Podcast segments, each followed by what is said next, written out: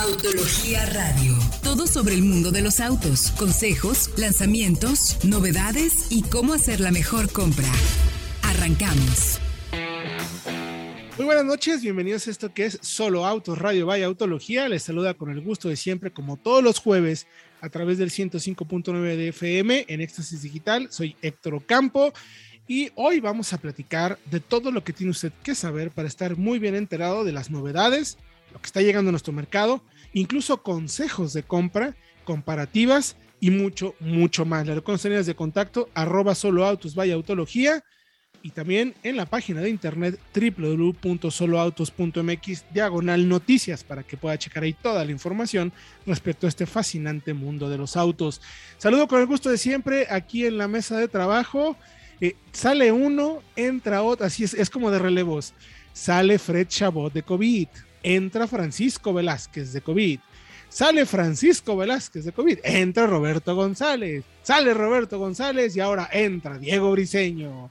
¿Cómo estás, mi querido Diego? ¿Cómo te encuentras? Pues bien, a pesar de todo, todo bien. Híjole, ya iba invicto, pero pues me tocó, ya, ni modo. Todos creíamos que estabas tocado por los dioses, pero ya quedó claro que eres una persona tan humana y tan real como todos nosotros. Bueno, pero no tiene síntomas. Afortunadamente, que eso sigue siendo así como tocado por los dioses. De cierta manera, sí. Oigan, no se espanten. Obviamente todos estamos cada uno en su micrófono, computadora y oficina, casa. No estamos juntos, no estamos en la, en la, en la redacción ni tampoco en la estación. Entonces, eh, Diego se encuentra perfectamente bien aislado con todos sus eh, medicamentos y alimentos que te veo bastante sobre la mesa, mi querido Diego, para poder solventar estos siguientes días de cobicho. Unos buenos tamalitos ahorita para la época. Uy, tamalitos, qué rico. Bueno, mi querido Francisco Velázquez, ex covidicho, ¿cómo estás? Bienvenido a la mesa. Pues ya mejor saliendo del COVID, por suerte ya me saben los tamales otra vez. Ayer engordé bastante con ellos, ya se imaginarán. No, bueno, sí, yo me eché como cuatro de pollo en salsa verde, bueno, que son deliciosos. Mi querido Fresh Abot, bienvenido. Muchas gracias. Ya es que es que hablando de COVID, pues uno se, distrae, pero mucha información. Tenemos pruebas interesantísimas estos días, Héctor, Diego, Francisco. No nada más la de hoy, sino que además tenemos una la semana que entra que se va, les va a encantar y dentro de dos semanas otra más.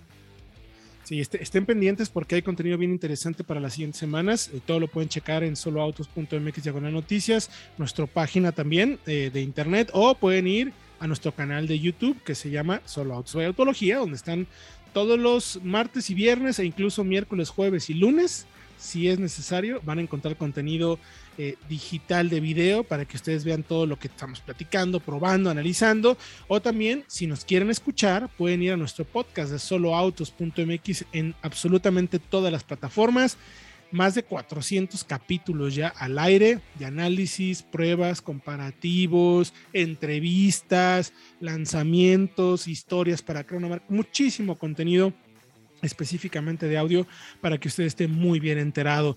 Y hablamos de novedades, mi querido Fredo, eh, le pediría a Frank y a Diego que nos contaran, pero me parece que tú eres el indicado, ¿no? Mazda actualizado modelos 2022 Hablamos hace algunos días de ello, pero hay noticias interesantes, sobre todo eh, eh, con las motorizaciones turbo y, los microhíbridos. Es correcto, Héctor. Eh, hace un par de semanas, me parece, hablamos de las X5 que llegó con facelift, el Mazda 3 hatchback, que básicamente reacomodó un poquito la gama, y el MX5, que llegó prácticamente igual.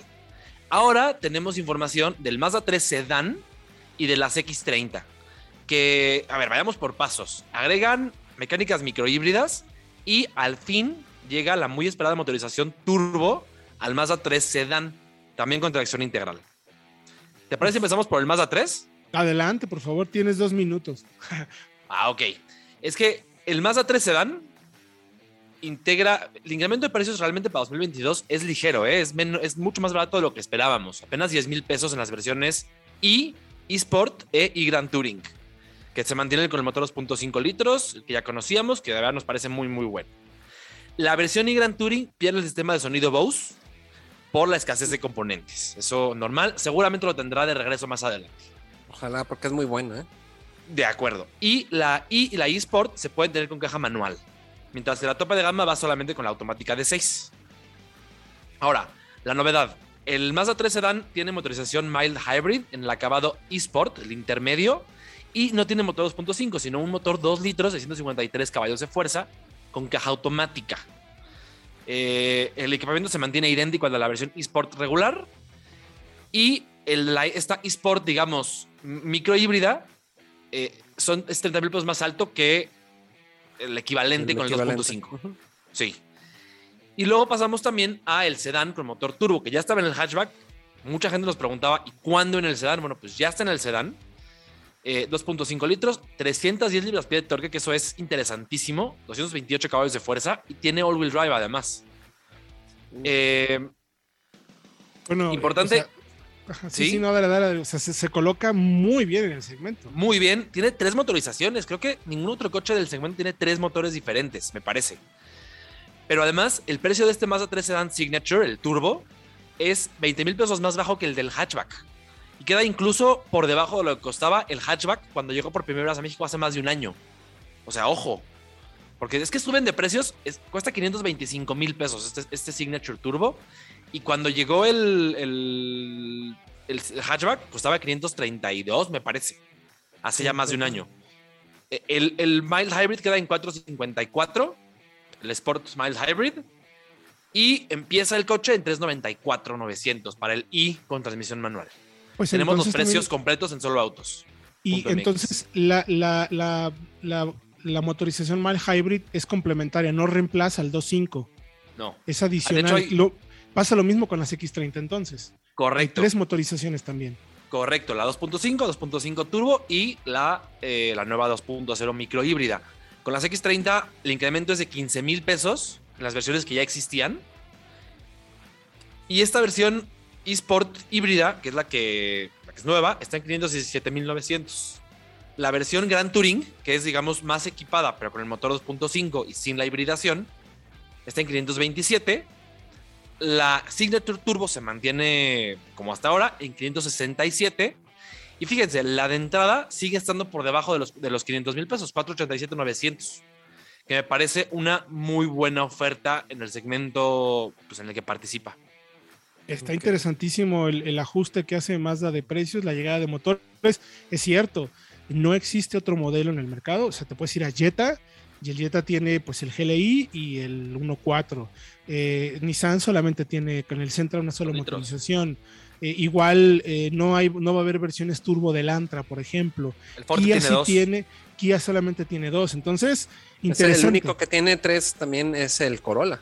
Tiene el 1.8, el 2 y el híbrido. Y el híbrido. Muy bien, pues toda la información la pueden encontrar en soloouts.mx de noticias.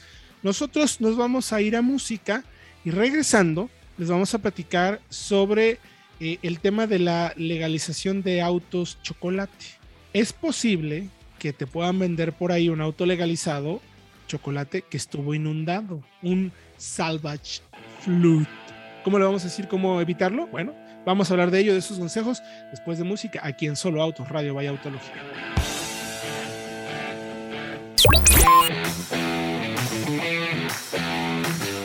Estamos de regreso en Solo Autos Radio Vaya Autología a través del 105.9 de FM aquí en Éxtasis Digital. Mi querido Diego Briseño, si apenas alguien nos está sintonizando y quiere escuchar el programa o no va a tener oportunidad de escucharlo todo, ¿qué le recomendamos? Está muy fácil. Suscríbanse al podcast de soloautos.mx donde van a encontrar toda, toda, toda la información de nuestro programa de radio, además de episodios especiales como las historias para crear una marca, entrevistas, tenemos también notas diarias, así que está súper completo y está disponible en cualquier plataforma de audio para que ustedes lo escuchen en el momento y lugar que ustedes decidan. Así que suscríbanse, está muy fácil. Es muy, muy fácil, le van a poder encontrar absolutamente toda la información. Oigan, el tema del decreto de legalización de autos importados ilegales en nuestro mercado, perdón, los famosos autos chocolate, Ah, decimos, a ver, Fredo, ¿por qué no explicamos rapidísimo qué es un auto chocolate? Para que luego la gente no diga, es que los importados. A ver, explicamos qué es un auto chocolate primero. Sí, sí, sí. El chocolate no es el auto que traes, eh, digamos, que, que, importas en buen estado, que compras, no. El chocolate es el auto que fue rescatado, digamos, de la aseguradora, tal cual, que estuvo inundado, que estuvo en un accidente, pues básicamente que estuvo incluso incendiado, porque hay varios que llegan con la pintura toda quemada es eso, es el auto que no es seguro porque pues básicamente ya es chatarra. En Estados Unidos ya no sería legal, ya no sería, sí, ya no está permitido volver a inscribirlo en el patrón y volver a usarlo con, con matrículas y tenerlo. Y aún así aquí los traen, aquí sí se pueden inscribir, se les dan placas como si nada y se usan diariamente.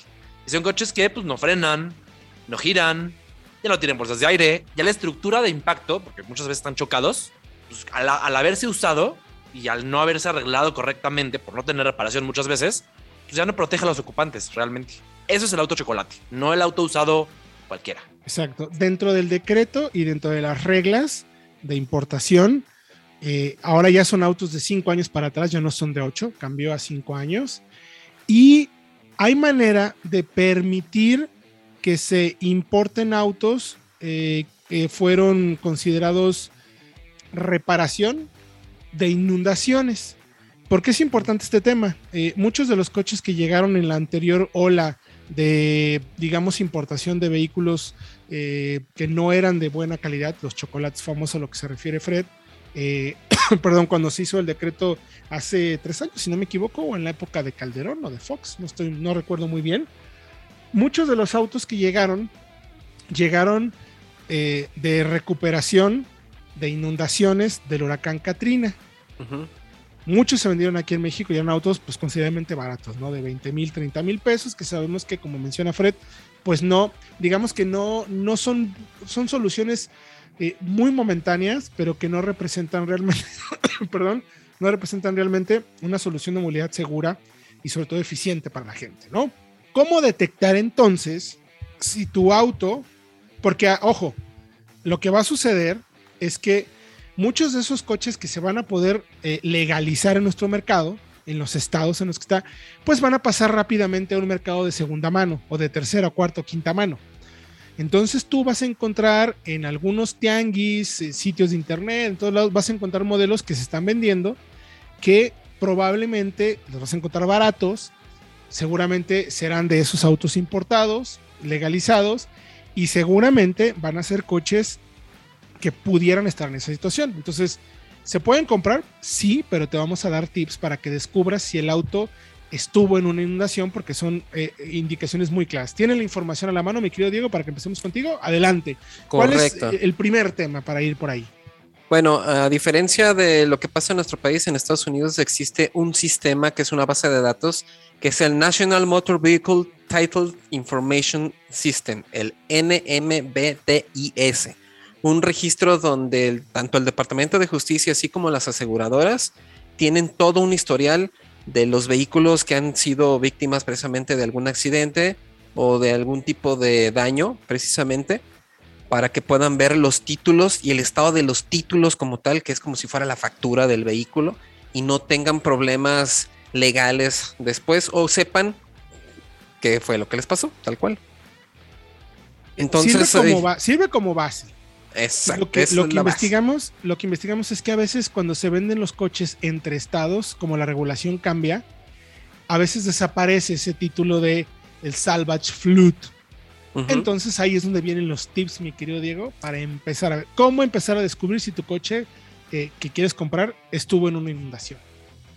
Bueno, pues es que también, eh, precisamente viendo esto, eh, podemos ver otros tips, otro tipo de sitios o servicios que ofrecen eh, cómo checar el número de serie de tu vehículo precisamente para evitar esta pérdida de datos con los títulos. Entonces ahí va- vas viendo realmente qué fue lo que pasó. Se va quedando como un historial, así como el que también deberían de llevar con su dentista, por así decirlo Exacto. hagan de cuenta.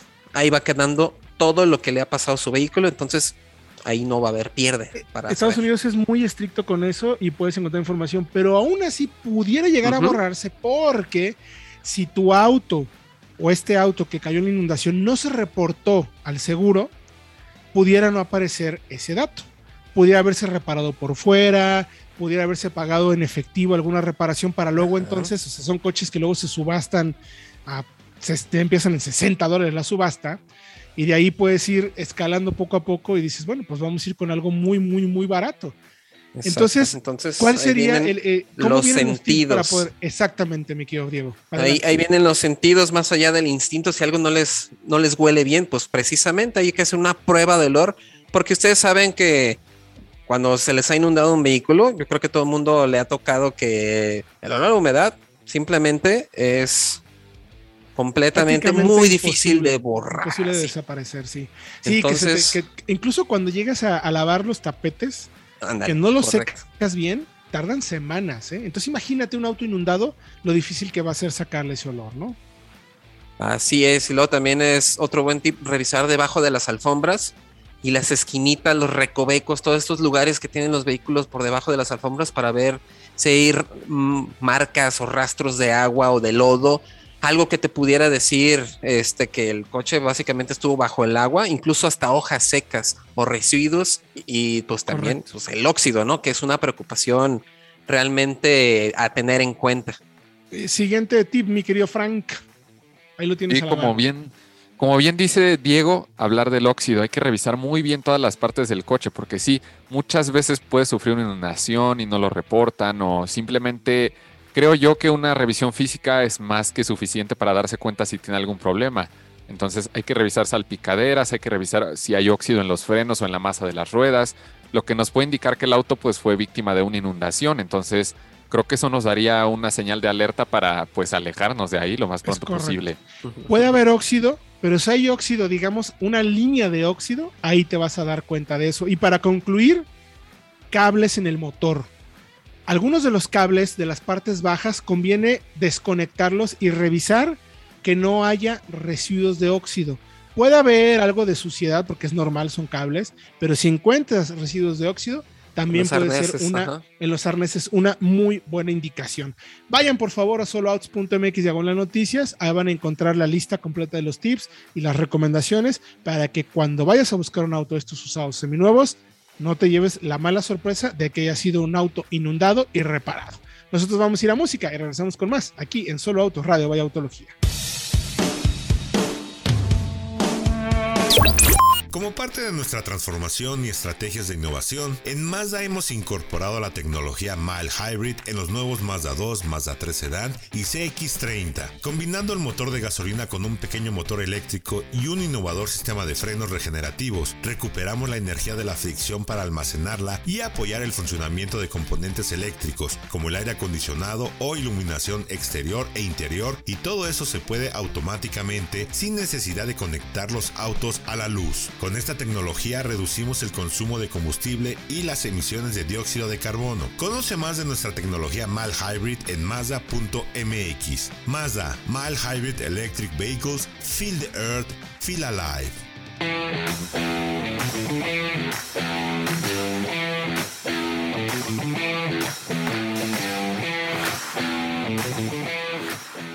Estamos de regreso en Solo Autos Radio Vaya Autología. Recuerden señales de contacto arroba solo autos by autología en todas nuestras plataformas para que usted esté muy bien informado de este fascinante mundo de los autos. Mi querido Fredo, tuvimos esta semana un vehículo de prueba de esos que uno está obligado a manejar, ¿no? Son de esos coches que dices, no, mano, o sea, tengo que manejarla, no me puedo quedar sin conducirla y ha sido una muy grata sorpresa de las capacidades dinámicas de lo que hoy en día ya eh, con una buena electrónica y una aplicación más que entendida de cómo hacer un auto deportivo de buen y de gran tamaño y peso, se puede hacer, mi querido Fredo. Es que sabes qué pasa, Héctor, que es un coche de esos que te marca, ¿no? Que te genera una impresión que se queda en tu mente como que para siempre. Es impresionante porque sus límites son altísimos y sencillamente no lo esperas. O sea, dobla con una precisión increíble y reacciona casi siempre, no siempre, de forma muy previsible, es, muy segura. Y eso es, un poco que como que te cambia eh, la forma en la que concibes que puede girar una camioneta, que puede rodar una camioneta, porque tu mente está programada para decir, ah, esa curva, el coche puede entrar a 50. Llega una camioneta y dices, uy, entró al doble. ¿Cómo le hizo? es eso. Te reprograma la mente. Emocionante, ¿no? Emocionante, con un sonido espectacular. Y pues ya digamos de cuál es, ¿no? De cuál se trata. La Audi RSQ8. Nada más y nada menos. Eh, impresionante. Y le hicimos, por supuesto, que sus pruebas de aceleración, recuperación y frenada. Híjole. una bestia, y lo digo en el buen sentido de la palabra. Eh, primero, eh, hablemos un poco de cómo se ve, Fredo. A mí Q8 siempre me ha parecido una camioneta muy atractiva, ¿no? Ese, ese, el gran tamaño y ese concepto medio coupé. Sí, porque sí es, sí está por arriba, digamos, en la jerarquía de Audi de la Q7, pero realmente es más pequeña que la Q7. No tiene tres filas de asientos, aunque comparte plataforma. Pero ojo, eh, comparte plataforma con nada más y nada menos que Porsche Cayenne, Bentley Bentayga y Lamborghini Urus. O sea, tiene primos, digamos, eh, pues famosos. Pero esta, pues no se queda para nada atrás. Es un motor V8 de 4 litros con 591 caballos de fuerza, que tiene la particularidad de que monta sus dos turbos entre, digamos, en el valle de la V, en, los 8 cilindros. Y entonces las, las distancias que tiene que recorrer el aire para llegar del turbo a la cámara de combustión son mucho menores y así es como mitiga el turbolag y responde de manera, digamos, mucho más eh, es, que no hay, no hay turbolag, Fredo. Es impresionante la capacidad de aceleración y la brutalidad y, sobre todo la consistencia en aceleraciones, un verdadero tren, en pocas palabras. Hicimos, Héctor, ahorita les vamos a dar el dato. Hicimos cuatro aceleraciones de 0 a 100 seguidas. Tres frenadas de 100 a 0 y dos aceleraciones de, 0 a 160. Y los datos siempre fueron consistentes. Es el único coche que recuerdo eh, recientemente que hace eso. Tantas, tantas pruebas eh, repetidas con datos casi siempre iguales, que variaban por décimas de, segundo o décimas de, de, metro. Taycan Taycan, cuando lo tuvimos acá pruebas, es igual de consistente. sí, claro, que es, es, digamos que un poco eh, la variación depende más ya de la temperatura de neumáticos, de cómo se van calentando y van perdiendo, pero, pero digamos que mecánicamente no tiene un solo problema. Mira, oficialmente, esta camioneta vale 2.7 millones de pesos. Sí, nada más. Luego le puedes agregar y quitar cosas que sabes que eh, Audi también permite mucho la personalización, pero bueno, de entrada son 2.7 eh, millones. Tiene un V8 de 4 litros con 600 caballos y 590 libras pie. Es un verdadero monstruo porque además, porque además pesa ni más ni menos que 2.4 toneladas, 2.390 kilos. y oficialmente acelera en 3.8 segundos. Pero ¿cuánto te dio a ti, mi querido Fredo? En Ciudad de México, Héctor, a 2.500 metros, 4.6 segundos. Ojo, hay que mencionar, no pudimos por alguna razón activar el launch control. Aparentemente la unidad que nos eh, prestaron lo tenía desactivado. Pero aún así, bueno, pues es que es de prensa. ¿Tú, crees que se le van a dejar a los periodistas? Pues, claro que no. Con el launch control. Te la ponen. 4.6 eh, segundos es un dato igualmente muy cercano al, al oficial, sin launch control y a 2.500 metros de altitud. O sea, vaya, con launch control, a esta altitud sería fácil replicarlo, ¿eh? me parece. Y, y en el ambiente frío no dudo que, estés, que estemos cercanos a los 4, 4-1, 4-2, sin ningún problema. Sí. Sí. Ha sido el segundo, bueno, no, no, sé si es el segundo auto más rápido, tendremos que revisar bien la base de datos. El más rápido es el Taycan con 3.3, de 0 a 100. Pero este con 4.8 es definitivamente está dentro de 4.6. 4.6, perdón. Bueno, es de lo más rápido que yo he probado es el i8 y luego este. No hay nada más rápido. Luego está el Taycan. Ese, también es otro, es otro asunto. Pero ojo, porque también la recuperación. La recuperación 80-120 en 2.7 segundos. Es, una locura. Hay una locura. Que, lo hace, que lo hacen en 11 segundos. Eh, eh, y si bien les va, claro. Voy para allá, porque también hicimos la prueba. ¿Perdón, Nego? No, en 18, como dice Frank, hay varios que hacen pues por ahí tenemos una comparativa, le hicieron en 20, el 0 a 100. Y esta cosa aceleró de 0 a 160 en 10.1 segundos. Eh, tuvimos una comparativa el eh, martes, la, tuvimos en, YouTube, en donde ninguno recuperó de 80 a 120 en menos de 14. Y esta hizo una 0 a 160 en 10 segundos. Es una locura es una bestialidad en el buen sentido de la palabra, ¿no? Y, bueno, además, a ver, adelante, Fredo, más datos. No, no, un tip, un, tip rapidísimo. 10.1 segundos fue lo que hizo exactamente el Jetta 1.4, que no es para nada lento, a 100 kilómetros por hora. Y esta, en ese mismo tiempo, aceleró a 160. Y con, ahí, con eso los dejo. Pesando el doble, que, bueno, el sistema de tracción. Ahora, hay mucha electrónica involucrada, mi querido Fredo. No nomás es. Eh, se nota cuando la conduces, se nota todo lo que hay alrededor del vehículo para precisamente cumplir esa función. Ser un gigantesco buque que puede ir pegado al piso a la velocidad que quieras. Era realmente sencillo alcanzar 200 kilómetros por hora, realmente sencillo mantenerlos. Pasar de 150 a 200 era así, mira, en un tris. Es, es una máquina de aceleración brutal, mi querido Fredo. ¿Cuánta electrónica está involucrada? No, bueno, tienes para empezar la suspensión, que no solamente se regula en altura, sino que además se regula en dureza, eh, según el modo de manejo que elijas. Pero además tienes toda la cuestión, Héctor, de dirección, cómo cambia la dirección, porque no es nada más cómo acelera, es también cómo dobla y cómo frena, siendo tan grande, tan pesada. Tienes redes de 22 pulgadas y eh, eh, reconfigura todo el auto, tienes varios modos de manejo Dynamic, el normal, el Comfort y el Eco. Pero además tienes dos modos RS Correcto. especiales que tú puedes programar a tu gusto. Entonces puedes tener la dirección en el modo más deportivo, exactamente digo, o el motor en el modo más, eh, digamos, ecológico, pero con todo lo demás que transmita lo más posible. Es impresionante. Sí, eh, todos los, digamos, puedes ajustar prácticamente todo lo que encuentras y ves que tendría que ajustarse para darte una experiencia de conducción que incluso puede ser confortable. ¿eh? O sea, lo sorprendente, Fred, es que yendo a una velocidad constante, eh, relajada, 110 kilómetros por hora en autopista o en ciudad a 80 en las, en las avenidas grandes, es un auto que te da más de 10 kilómetros por litro y además vas realmente cómodo, asientos muy cómodos, calefactables, ventilados, muy bien armado, la visibilidad, el espacio, todo lo que tocas, todo lo que ves es impecable, fibra de carbono, múltiples pantallas, ya todo es táctil, eh, pero además funciona rápido, efectivo.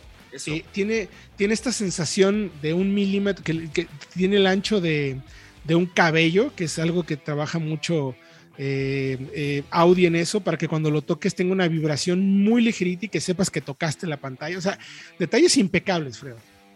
Sí, es, Audi, Audi, digamos, haciendo lo que sabe hacer. Eh, el ajuste es fantástico.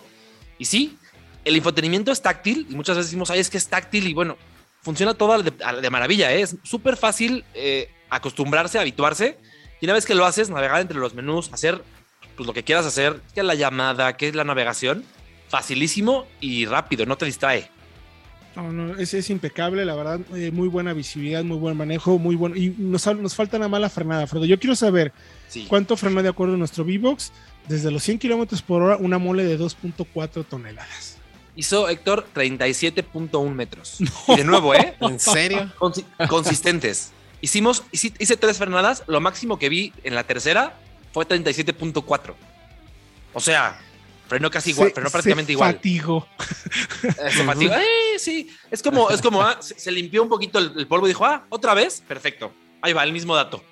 Impresionante. Vayan por favor a solouts.mx, eh, diagonal noticias, ahí van a encontrar más información sobre este auto que de 2.7 millones de pesos, no creo que haya otro coche, de verdad ni siquiera me atrevo a decir que Porsche, ¿eh? a mí me encantó esta camioneta es una bestia de 600 caballos que vale muchísimo la pena para quien pueda pagarla. Nosotros vamos a ir un corte y regresamos con más aquí en Solo Autos Radio Vaya Autología.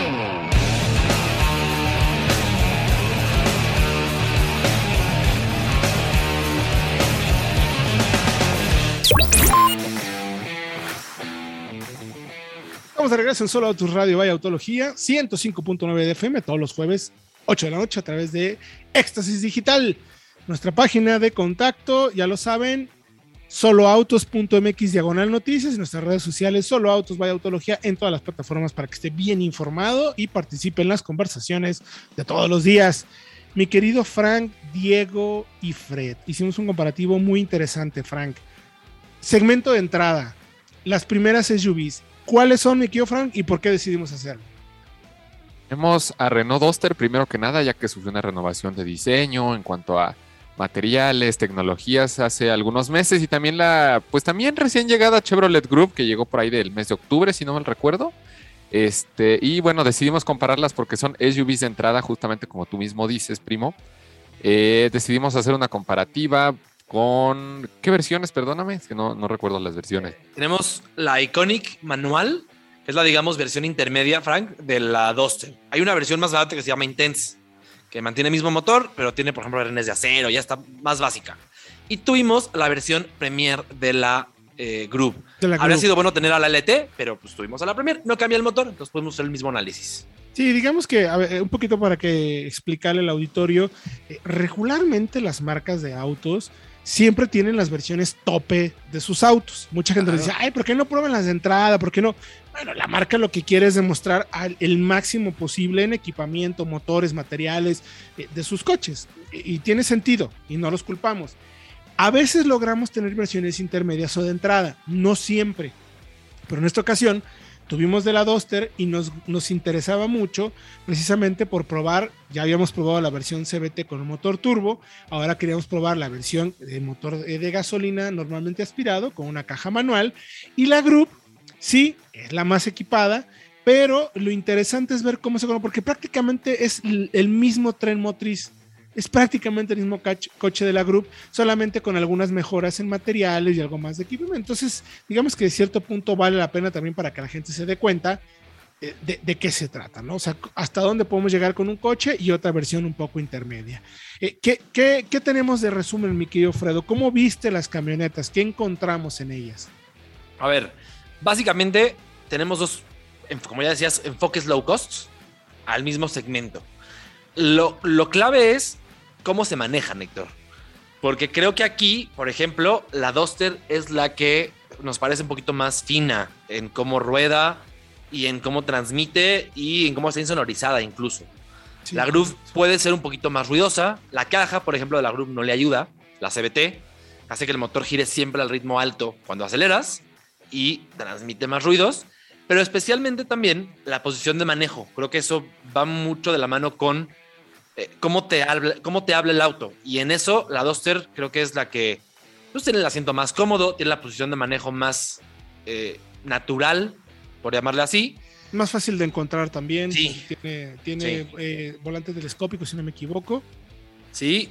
Y luego, pues motores que son muy similares: 1.5 en la Groove, 1.6 en la Duster, eh, caja manual en la Duster, le viene muy bien. La CBT de la, de la versión turbo está fantástica, pero esta creo que está todavía mejor. Muy bien engranada, muy bien resuelta y buenos datos de aceleración y frenada también, ¿no? Sí, a ¿Los ver, a la antes, antes de pasar por ello, me gustaría pre- preguntarle a Frank cómo está el tema de equipamiento, de acuerdo a lo que tenemos ya publicado. eh, ¿Cómo está el tema de equipamiento, mi querido Frank? ¿Qué, qué encontramos? ¿Qué puedes ver en cuanto a calidad de materiales? Eh, ¿Qué notamos en ambos productos? Primero que nada voy a hablar un poquito sobre la Group, ya que la versión Premier justamente ofrece asientos en tacto piel de color negro, asientos en rojo, un volante forrado en piel, botón encendido y llave presencial para mayor comodidad.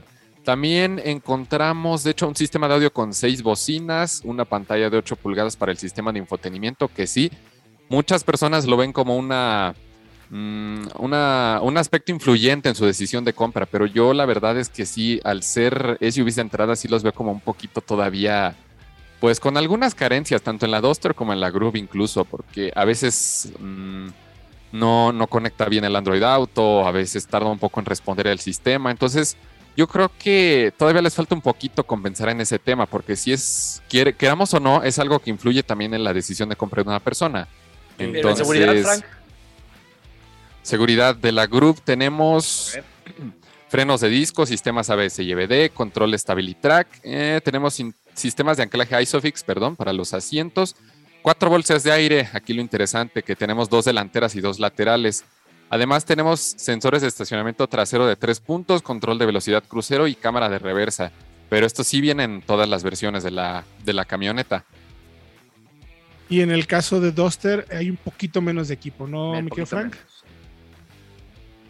Así es. De hecho, si Tenemos solamente dos, dos bolsas de aire, que es. quizás uno de los temas, eh, me, me atrevo a decir, más criticable de Duster, ¿no, Fredo? Eh, Sí. Tiene todo lo demás, lo demás sí lo ha mejorado, porque, a ver, también una de las críticas de las anteriores versiones era que no tenía el SP. Ahora Ya la tiene de serie. ya lo tenemos de serie, Es- pero se queda solamente con dos bolsas, que ahí a mí me sigue haciendo Es un que- poquito de ruido, la verdad. Es que el estándar del No segmento, está mal, Héctor. pero No, no, pero el estándar del segmento por el precio son 6. Porque la Soul tiene 6. La Race, que es un poquito más pequeña, llegó con 6 también. Y estas pues se quedan rezagadas un poco, porque aunque tienen SP que me parece valiosísimo, es creo lo más valioso sí, sí, eh, en 100%. tema de seguridad, pues sí, o sea, se quedan cortas. La Duster solamente dos, como decías. Y la Groove mejora un poco, pero igual tiene solamente 4. Creo que ahí 6 sí sería Sí. necesario, porque ya hay rivales que lo tienen. Totalmente. Eh, mi querido Diego, vámonos ahora entonces a costos y conclusiones. ¿Cómo está el costo de propiedad? Todos los detalles de ambas camionetas. Vamos entonces con los costos y conclusiones, mi querido Fred. Eh, costo de, de- de- de propiedad y depreciación es un análisis que siempre hacemos en todos los modelos. Sí, y que tiene además, cobra mucho sentido en coches pues, accesibles como estos, donde muchas veces se busca que sean baratos de comprar y de mantener. A ver, vamos primero, eh, seguro, clavado, ¿eh, Héctor, Diego, Frank, Sí, 8664.90 en la Group y 8616.1 en la Duster, o sea, pesos. Luego, servicio, es un poquito más costoso en la Duster, eh, 2500, 2488 para la Group, 3708 para la Duster. Interesante. Y el consumo de combustible, que es quizá el que tiende a impactar más en una- un auto a largo plazo correcto. que es anual, todo esto es anualizado, hay que, hay que hablar, es cada año. 27,390 para la Group y 26,219 para la Duster. Gasta menos la Duster un poco. Que, en que ahí hay este que mencionar, apartado. va- vale la pena mencionar lo que son cajas distintas. Una es caja CBT, la Group que mencionábamos, y la otra es manual en Duster. Seguramente la Group manual Sí. va a tener un mejor consumo. Porque además Eso- tiene seis marchas, Sí, te, lo- te lo puedo garantizar. Exacto, por si no me equivoco, la 2 3 de 5. es de 5. Así es. Y, es un y punto importante. mencionar un poco, Héctor, el costo por año, el, el total, sumando todos los costos de servicio, seguro y combustible, 38,544 y 38,543. O sea, idéntico prácticamente. Una depreciación, eso sí, menor en la Group por eh, 24.5% después de tres años, 25.3% en la Duster. Entonces es un segmento súper interesante donde el costo, el punto del costo es, es básico, o sea, es importantísimo. Mi querido Fred, vamos entonces ahora a calidad y equipamiento. Pues- ¿Cómo estamos con ello? A ver, calificaciones. Todo lo que ya les platicamos aquí se refleja en cómo los calificamos. Materiales de ensamble, por ejemplo, 6 la Group, aquí sí nos queda de ver, 7 la Duster. Eh, ergonomía, tenemos 8 y 9. Es un poquito, ya, como decíamos, más, más fácil encontrar posición de manejo en la Duster. Habitabilidad también es más amplia la Duster. Cajuela, por ejemplo, 10 de la Duster contra 7 de la Group, aquí hay una diferencia marcada. Luego, equipo de seguridad, tenemos 8 puntos de 20 en la Groove por tener 4 bolsas y 6 en la Duster por tener solamente 2. Al final, la suma de todas las, las áreas queda en 72 puntos de 110 en la Groove y 80 para la Duster. Y como la Duster es además pues, más, más accesible, también tiene un, un menor costo por punto. Sí, hay que mencionar, hay 43 mil pesos de diferencia entre Groove y Duster, que es por la piel, la pantalla, eh, un poco más de Sí. equipamiento, la caja CBT, o sea, ahí se, se justifica y se entiende, ¿no? Un poco los Sí. costos finalmente, o sea, realmente ahí no, porque si nos vamos a versiones, eh, la Group tiene una versión de entradas de 336.400 pesos por 312.000 de la Duster, que serían rivales más directos. Luego, ya las versiones intermedias, que ahí sí, eh, Duster tiene únicamente manual, 343 por CBT de la Group por 364. Entonces, están muy, muy al parejo. Interesante cómo se comporta ese segmento. Vayan, por favor, a soloouts.mx noticias, donde está toda la información. Gracias, mi querido Fred Chabot. Gracias por la información de este programa. Nos vemos la semana que entra con mucha más información todavía. Gracias a ti. Mi querido Francisco Velázquez. Nos vemos la siguiente semana con mejor información y más análisis. Correcto. Gracias, mi querido Diego Risueño. Gracias a ustedes y recuerden que vienen pruebas bien interesantes, así que quédense al pendiente. Sí, muchos modelos nuevos y lanzamientos para que chequen la información de este fascinante mundo de los autos. Yo soy Héctor Ocampo. Recuerden, esto ya tenemos una cita próximo jueves, 8 de la noche, a través del 105.9 de FM aquí en Éxtasis Digital.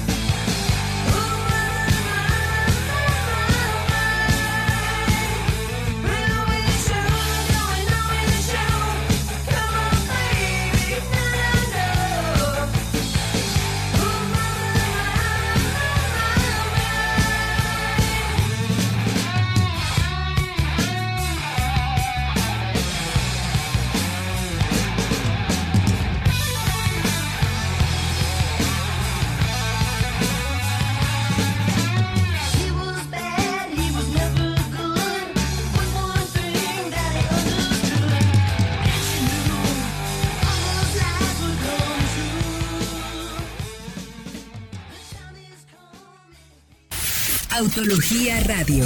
Entra a www.autologia.com.mx y mantente informado con los análisis más completos para tu próxima compra. Autología Radio.